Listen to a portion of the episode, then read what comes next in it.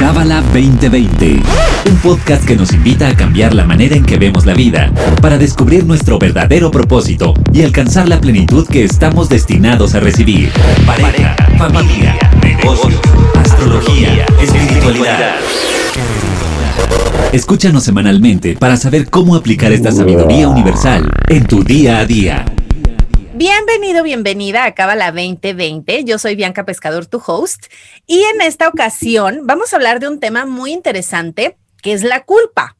Si tú, al igual que yo, has metido la pata, has mentido, has puesto el cuerno, ¿por qué no? O sea, todas estas cosas que nos han dicho que nos vamos a ir al infierno por ellas, pues si estamos como educados en valores y queremos ser gente buena, entre comillas, pues sentimos culpa.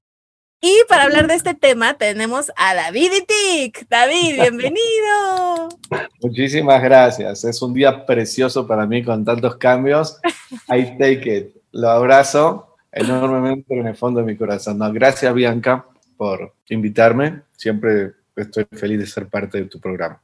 Ay, nos encanta, David. Y te voy a contar a ti que nos escuchas nosotros tenemos un calendario increíble y entonces los maestros se preparan y resulta que yo, que no sé ni en qué día vivo, ayer grabé un episodio que era el que le tocaba a David y Tic. Y entonces llega David muy preparado con su tema y yo así de, no, ese tema ya lo grabé. Entonces, bueno, siento culpa en este momento, me siento muy mal por no saber en qué día vivo, y vamos a hablar de qué es la culpa, o sea, por qué sentimos este, digo, ahorita está light, ¿no? Pero vamos a hablar, por ejemplo, de, pues no sé, a lo mejor de alguien que le hizo fraude a un amigo porque se le hizo fácil, no sé, quedarse 200 mil pesos y entonces al amigo le dices que no entró nada, pero el amigo ya se enteró, o sea, entonces, ¿de dónde viene la culpa? ¿Cuándo es bueno sentirla y cuándo no?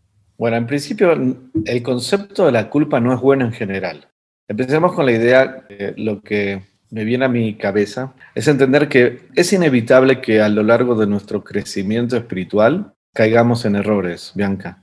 No se puede crecer sin caer, entre comillas. O sea, los errores, sea cuáles sean las índoles de esos errores, de alguna manera están en nuestra película para ayudarnos justamente a irnos a otro nivel de entendimiento, otro nivel de crecimiento. El problema es cuando tú caes, cometes errores, y no extraes ningún tipo de enseñanza detrás. O sea, que no te sirvió para nada, entre comillas. Obviamente que uno no quisiera elegir conscientemente caer con ciertos errores que hacen pérdidas de amistades, hacen pérdidas de, no sé, de sociedades, inclusive errores que pueden ser lamentablemente fatales, que te, inclusive te llevan a ciertos niveles de adicciones o problemas de salud o de rompimiento de relaciones. Conscientemente nadie quiere pasar por esos tipos de errores. Lamentablemente quizás cuando uno cae en esos tipos de, caídas, cortocircuitos o errores espirituales, en realidad es porque están marcados dentro de, de alguna forma en tu película de vida.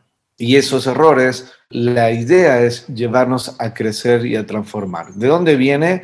Obviamente que ahí lo que llamamos en Kabbalah el oponente, nuestro ego. Acuérdate que la función del ego, del oponente, esta conciencia es hablarnos a nuestro oído, entre comillas, a nuestra conciencia, hacernos sentir lo que no somos verdaderamente, para que uno o caigamos en cometer una, una acción egoísta, reactiva en ese momento, impulsiva como de mentir a alguien, quedarme con un dinero, tengo urgencia y necesidad y no querer pasar por el proceso y, y guardar, guardarme esos vueltos extras o eh, no sé, lo que sea que hayas vivido, porque hay un tipo de gratificación en ese momento. Es más fácil en ese momento, si escuchamos al oponente, pasar por la comodidad de de no pasar por el esfuerzo, de no, de no tener que atravesar desafíos, de no tener que hacer mis, mis esfuerzos eh, adicionales, ya sea de, no sé, de X tiempo, de ganar ese dinero, de pasar por un proceso que es incómodo, a, a ganarlo rápido. Entonces, esa tentación, entre comillas, o sea, la situación te la pone la luz del creador. La conciencia que te hace caer es la de tu oponente. Generalmente creemos que es al revés, decimos es nuestro oponente que nos, nos pone esa situación ¿sí? en la cual mentimos, estafamos, herimos, y no es así. Es, de alguna manera, la situación te la pone el creador, si tú tienes con tu libre albedrío, si escuchas a tu oponente o no.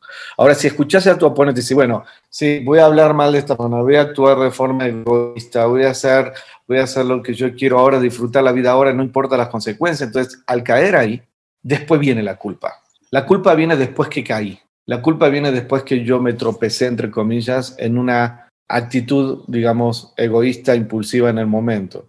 Y es un arma letal que usa también el oponente, el ego, el satán. Porque cuando tú caes en ese sentimiento de culpa, lo que hace es, digamos, eh, sentirte de que no te mereces segundas oportunidades, que inclusive te lleva a la, al autocastigo, entre comillas, ¿cierto? Como eh, después dice, como fui un niño malo, entre comillas, como hice algo mal, me, me busco o me autocastigo diciendo no me merezco una segunda oportunidad, soy una mala persona, no tengo chances de remediar esta situación. Entonces, la culpa te hace también trasladar todo ese tipo de poder y energía o en personas afuera, externas, donde te dicen, bueno, ahora porque hiciste esto malo, entonces te mereces esta negatividad en tu vida y no tomas la posibilidad de poder cambiar esa película no te das conciencia, no te das eh, el poder de decir, ok, sí cometí un error porque cometemos errores, ¿qué puedo aprender de esto y cómo lo puedo cambiar? Y esa es la línea fina, decimos en Kabbalah, entre culpa versus responsabilidad. Hay una diferencia entre sentirse el culpable, sentirse el culpable es ponerse en víctima, es inclusive sentirse limitado, no hay un crecimiento, no hay una transformación y hasta inclusive por lo malo que hice o mi caída que tuve, pongo todo el poder afuera de mí donde yo no puedo cambiar ninguna situación, como que los demás me tienen que perdonar, como que los demás tienen que darme el permiso de volver a ser feliz. Kabbalah te dice, no, no es así, la culpa te bloquea, la culpa viene de nuestro ego, la culpa te drena y te hace inclusive no, no tener la fuerza y la capacidad de cambiar tu película. Ahora sí puedo decir, me equivoqué, hice un error. Ese me equivoqué y aceptar que te tropezaste, eso me vuelve causa, no soy efecto. Me vuelve tomar responsabilidad y cuando cabalísticamente tú eres causa o tomas responsabilidad, es el principio que puedes cambiar tu película. ¿Cuántas veces en los matrimonios o en las relaciones por ejemplo, ahí tenemos una mujer que está escuchando el programa, no voy a dar su nombre, que está casada. Yo también estoy casado. ¿Cuántas veces nosotros cometemos errores? No importa si es el esposo, si es la mujer. Y después de unos días, al comienzo pueden ser semanas que te peleas, ¿cierto? Donde no te hablas. Después vas ganando experiencia y si eres un estudiante de cabala dice, no podemos estar siendo cabalistas y no hablándonos por X meses o X semanas. O sea, es, suena ilógico. Además, entendemos que todo tiene que ver con un proceso espiritual. Entonces tú empiezas a tomar una responsabilidad. ¿Qué es lo que hiciste mal? ¿Cuál es el mensaje que está detrás? ¿Cuál es el aprendizaje? ¿Cuál es la enseñanza que está detrás? Mientras más espiritual te vuelves en el sentido de entender cuál es el trabajo espiritual, tomar tu responsabilidad, más se acorta el periodo de tiempo para hacer un cambio. Como decir, ¿sabes qué? Pasó una hora, dos horas, ok, un día voy, mi amor, tienes razón. ¿Sabes qué? La embarré. Estuve súper metido con mi trabajo. La verdad que tenía cero ganas de hacer lo que me pedías, de ayudar en la casa, de limpiar esto, de llevar a los niños a un lado. O sea, una flojera tremenda hacía que no escuchaba, ¿sí? ¿Por qué? Porque no tenía ganas, mi ego me ganó, tienes razón. A veces pasan por las peleas, a veces si tienes un marido o una mujer que es espiritual y es confrontativo, te ayuda a tomar conciencia de que tuviste muy envuelto en ti mismo. Y el punto de que si tú tomas responsabilidad, entonces, bueno, ok, fue incómodo, fue difícil, me caí, entre comillas, actué egoístamente, ¿de qué me sirvió esto? ¿Cómo esto me va a ayudar a mí a crecer y cómo voy a empujar para que la relación esté mejor en este ejemplo, por decir algo. Fíjate, David, que algo que dijiste ahorita, a mí me pasó que, digo, voy a ser muy honesta, cuando le puse el cuerno a un novio con el que me iba a casar, me sentí tan, tan, tan mal que era como, no me merezco nada, o sea, soy una verdadera mala persona, o sea, como que, además usaba palabras horribles, ¿no? Como soy un asco de persona, o sea, merezco que me vaya mal. Y me acuerdo que en esa época que me iba muy bien, al año no tenía nada, o sea, ya no vivía donde vivía, no tenía trabajo, no tenía perro, no tenía novio, no tenía nada. Y me acuerdo que, que mi hermano una vez se acercó y me dijo, wow, ¿cómo le hiciste para deshacer tu vida entera que estaba muy padre, iba por buen camino? Y yo siento que era este como autosabotaje, o sea, dentro de la culpa. Y era que me vaya mal, que me vaya mal, que me vaya mal. y un día, ay, perdón, perdón, no, sí, termina la historia, dale. No, que un día me lo encontré y venía yo de un facial, ¿no? Y tú sabes que, bueno, te hacen faciales y terminas como Jesús Cristo, o sea, lleno de sangre, la cara, o sea, como roja y todo, desmaquillada. Y me lo encontré y me acuerdo que dije, qué bueno que me vio mal, ¿no? O sea, imagínate, me dio gusto que me viera mal, o sea, rarísimo. Y ya, o sea, él, él se casó, tuvo hijos y todo, y la verdad es que a veces sí digo, híjole, o sea, yo dos años me castigué, David, dos años estuve con el látigo, ya sabes, por la culpa. Es que eso, esa es, como te dije, es un arma letal del oponente, de nuestro ego. Te hace sentir no merecedora de, de tener un cambio en tu vida, de hacer una, una transformación o, o de poder rearmar tu vida en ese sentido. Hay un concepto que justo lo hablé hace dos semanas ¿Qué pasa en los momentos donde uno cae en errores, cortocircuitos? La sensación natural es que te sientes alejado del creador o que el creador, digamos, ya no te quiere más o te abandona. Que no por un lado, tú, tú por, exacto, no eres digno. Entonces, por un lado, te autoflagelas, entre comillas, te autocondenas porque sabes que no fue una, buena acción.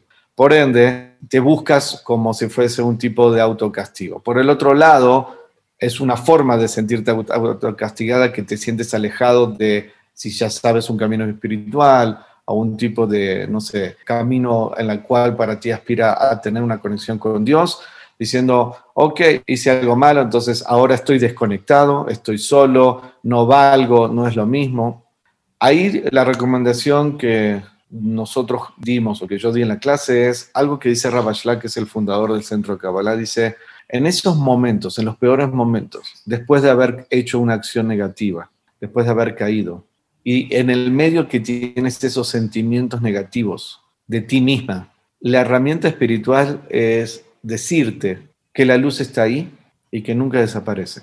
O sea que es un concepto que aprendemos en Kabbalah 1, pero no lo tenemos así arraigado al corazón, porque solamente cuando pasamos por esos momentos tan difíciles es cuando realmente nos caen los 20 de los principios espirituales muchas veces que no hemos practicado. Pero la luz del Creador nunca desaparece, nunca se aleja. Inclusive en los momentos más oscuros y de más dolor que uno tiene, pareciera que estás solo y que Dios, entre comillas, la luz te abandona, es cuando más está cerca de ti y más presente contigo. Esa conciencia te hace obviamente abrir un canal diferente de conexión con la luz. O sea, en tu peor momento, vamos a decir, y de mayor culpa y de mayor negatividad, decir, pero espérame, a pesar que hice esto negativo, ¿la luz me deja de amar? ¿La luz se va de mi vida? No soy, o sea, la luz quisiera que no sea merecedora de ser feliz.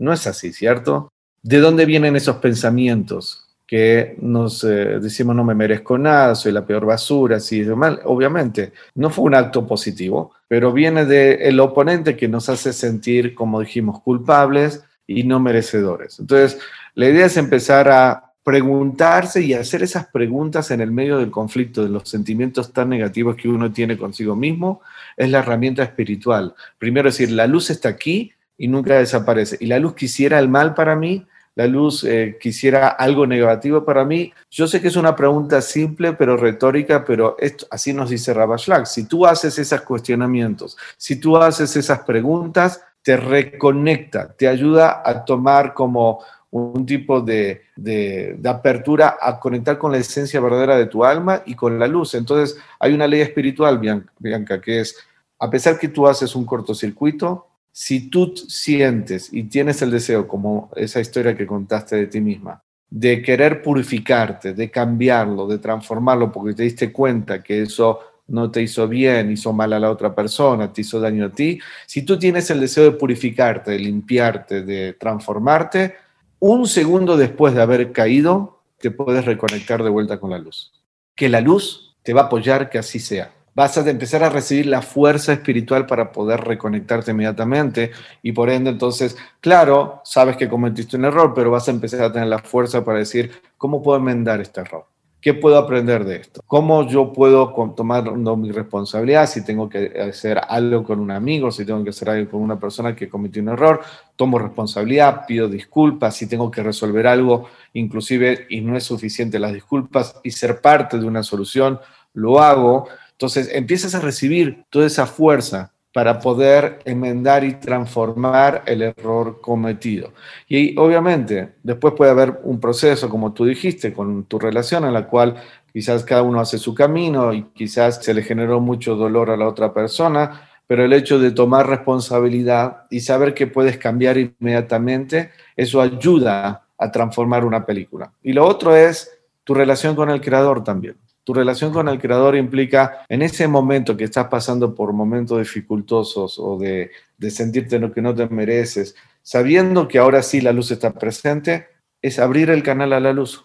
¿Cómo yo puedo ahora enfrentar esta situación? Dame guía, dame dirección. ¿Qué es lo que puedo hacer diferente?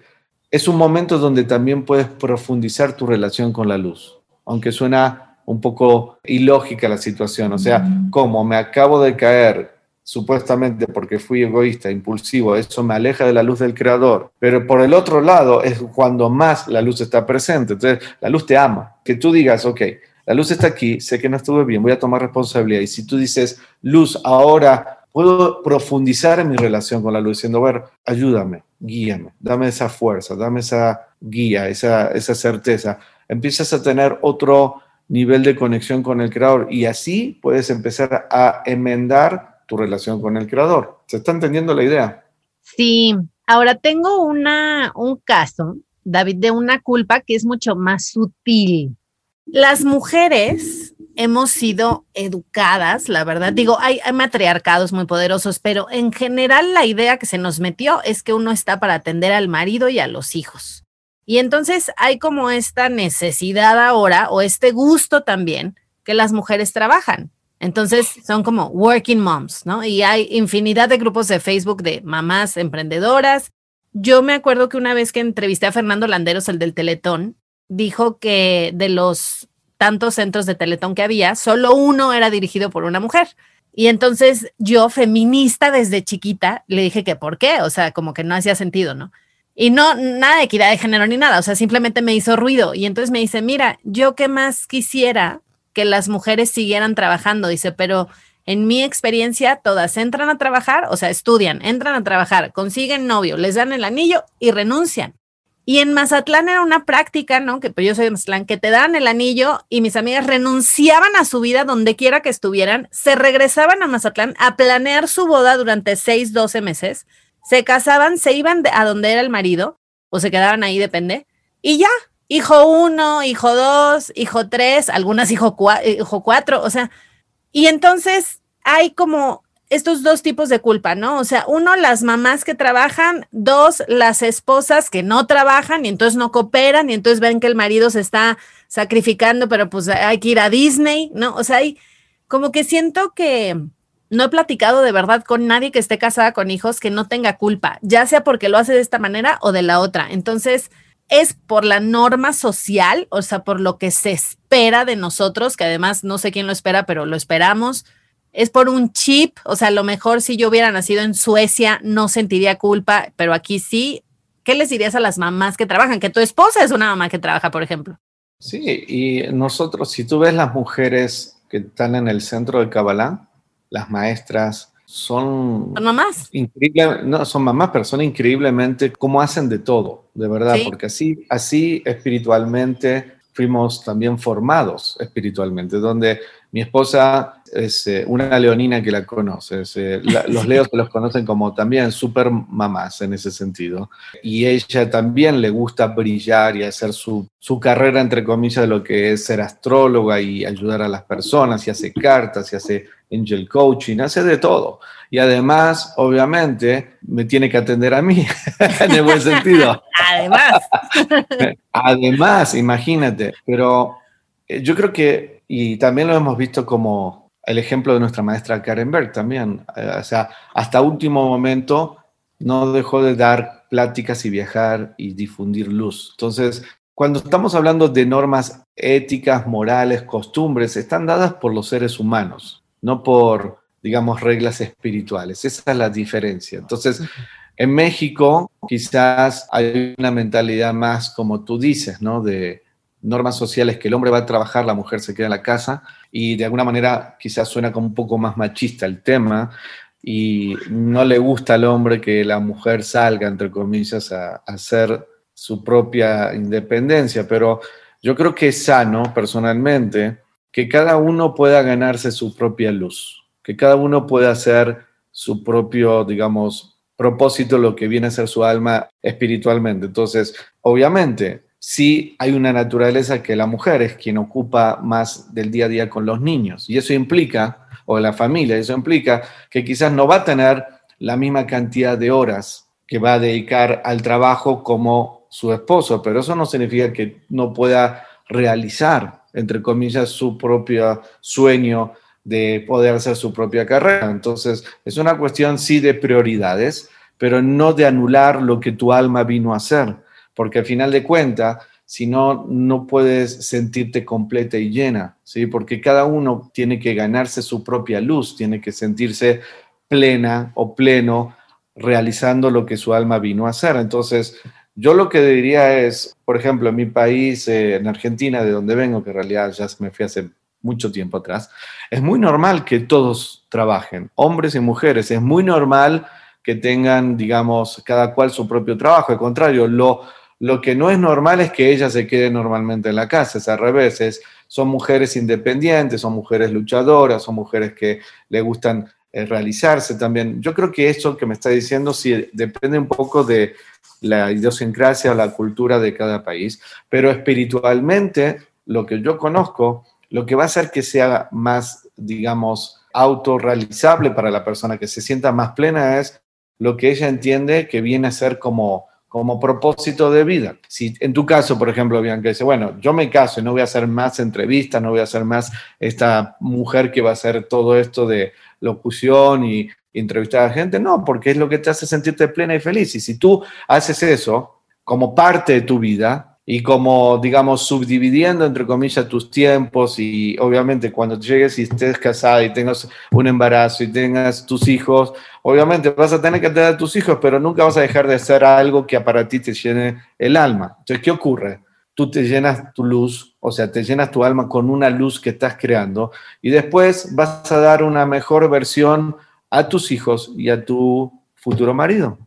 Ahora, si tú sacrificas algo, en pos, entre comillas, de lo demás y después lo haces con una conciencia equívoca y te sientes culpable, después los hijos se van, entre comillas, crecen y tú te sientes resentida con la vida o con la pareja, en realidad como excusa, porque quien tomó esa postura eres tú misma, ¿cierto? Yo creo que cuando viene a un lugar de esa manera no es sano. Esa culpa que tú me estás mencionando no es sana, porque al final de cuentas el alma viene con un propósito. Si hay un alma, una mujer viene y dice, bueno, pero mi trabajo, mi ticún es cuidar de la casa, porque mi vida, si fuese por mí, me iría de viaje constantemente a todo el mundo y me importa un pepino mi marido y mis hijos, yo quiero ser una rockstar y viajar por el mundo, pero quiero tener hijos y quiero tener una familia. Entonces ahí ya pasa por un ticún, ahí ya pasa por una corrección, ¿cierto? Entonces bueno, si yo es mi naturaleza, me escapo, no quiero tomar responsabilidad, que otros se ocupen de dar la comida a mis hijos, que mi marido la tienda, no sé, no sé quién sea. Entonces, ¿para qué te casaste? ¿Para qué tienes una familia? Dice, quiero vivir la, loca, la vida loca. Entonces, bueno, ahí, hey, señorita, hello, tú tienes una corrección ahí. Entonces, sí, tu parte de cómo vas a revelar luz y te vas a poder alcanzar tu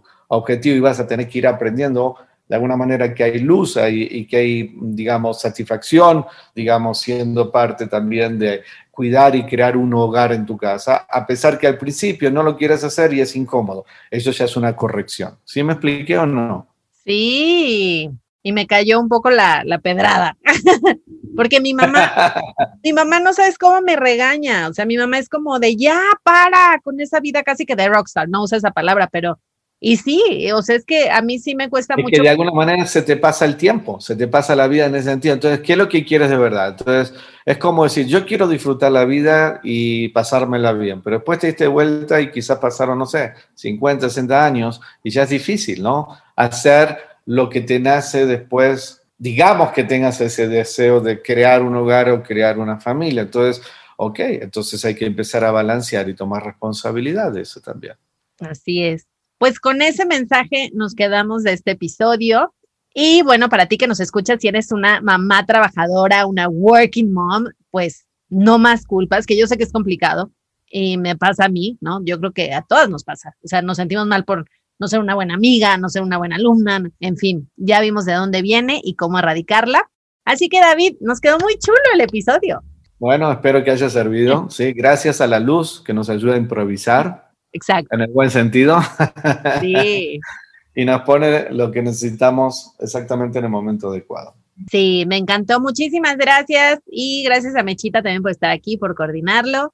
Y gracias a ti por escuchar, por dedicarte siempre este tiempo cada viernes de Cábala 2020. Esperamos seguir sumando a tu vida con todos estos temas y los maestros que, que no escatiman en compartir su sabiduría. Y nos escuchamos el próximo viernes. Bye bye.